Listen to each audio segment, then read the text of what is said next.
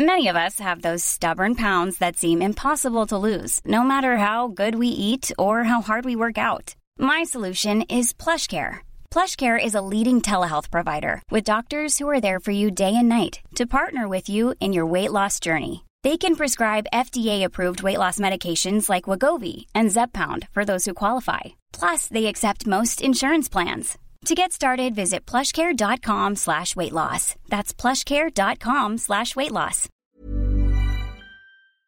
¿También? No, perdóname, pero es que ahora sí ya tengo en la línea al parecer. ¿O no? Sí, perfecto. Pero ahora regresamos contigo. Tenemos en la línea Alejandra Ibarra, esta eh, periodista mexicana, les decía que cubrió todo el juicio eh, al Chapo Guzmán en los Estados Unidos. Eh, publicó un libro al respecto, de hecho. Y bueno, pues es un capítulo profesionalmente, supongo, para ti, Ale, muy importante. ¿Cómo estás? Te saludo con mucho gusto, Alejandra Ibarra. Tú sigues en Nueva York. ¿Cómo te va?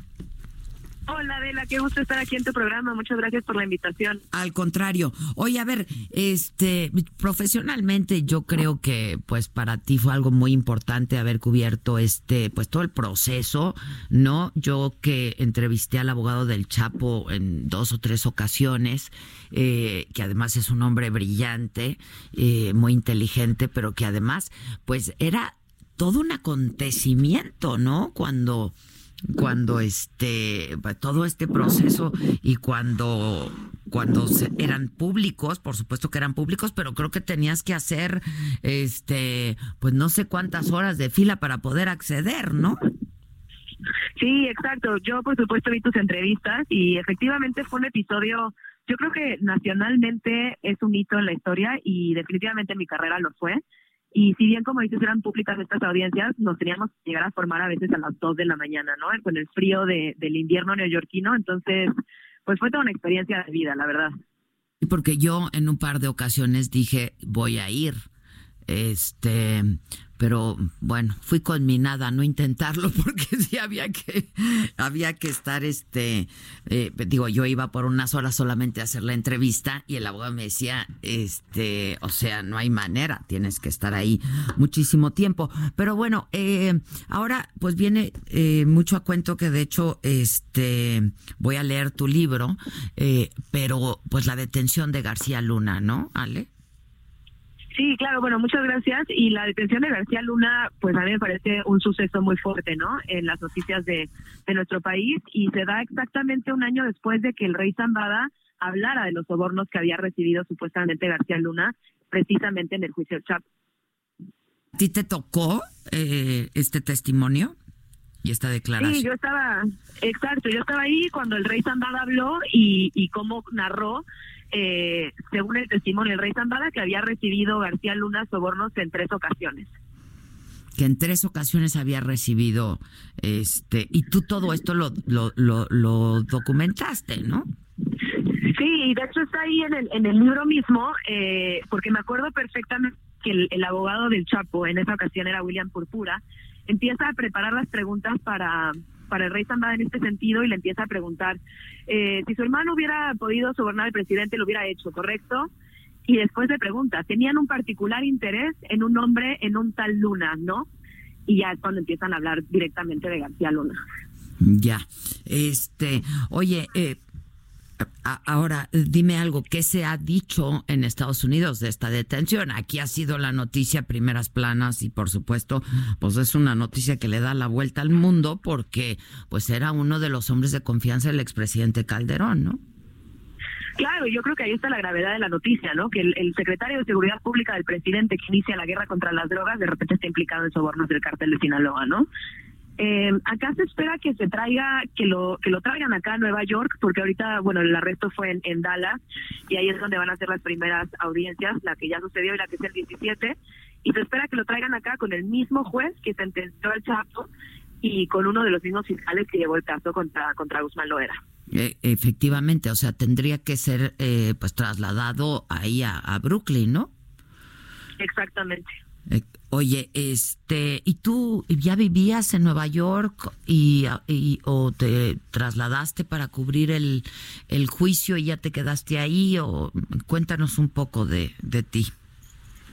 Sí, fíjate que yo sí vivía en Nueva York porque dirijo un proyecto de violencia contra periodistas en México y el financiamiento me lo habían dado en la Universidad de Columbia y es a través de esta de esta investigación para la plataforma que se llama Defensores de la Democracia.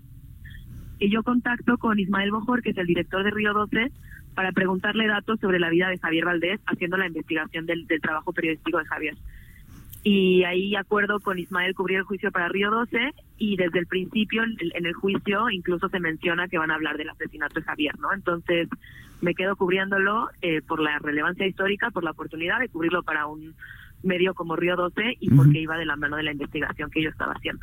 Ya, ahora es un tema que supongo ahora ocupa pues eh, toda tu carrera en este momento, ¿no?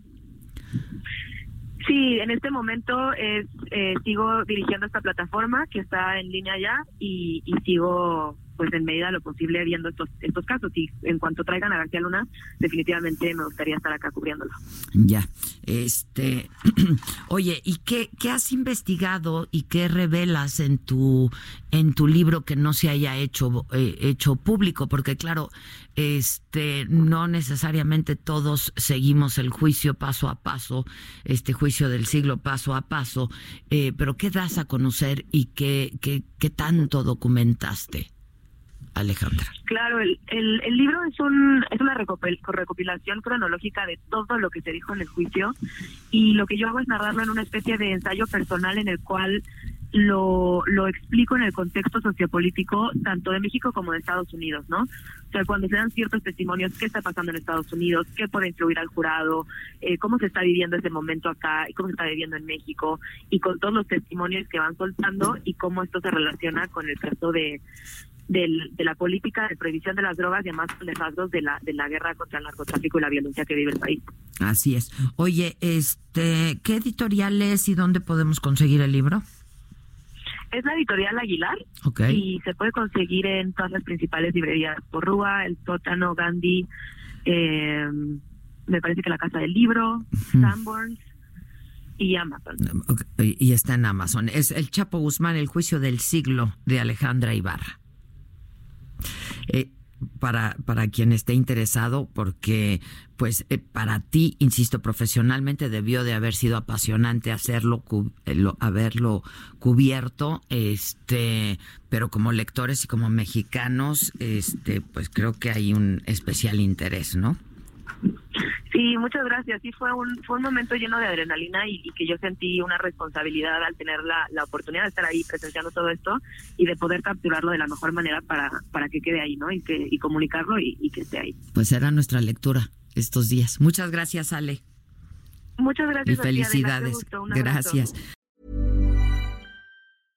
Want flexibility? Take yoga. Want flexibility with your health insurance? Check out United Healthcare Insurance Plans. Underwritten by Golden Rule Insurance Company, they offer flexible, budget friendly medical, dental, and vision coverage that may be right for you. More at uh1.com.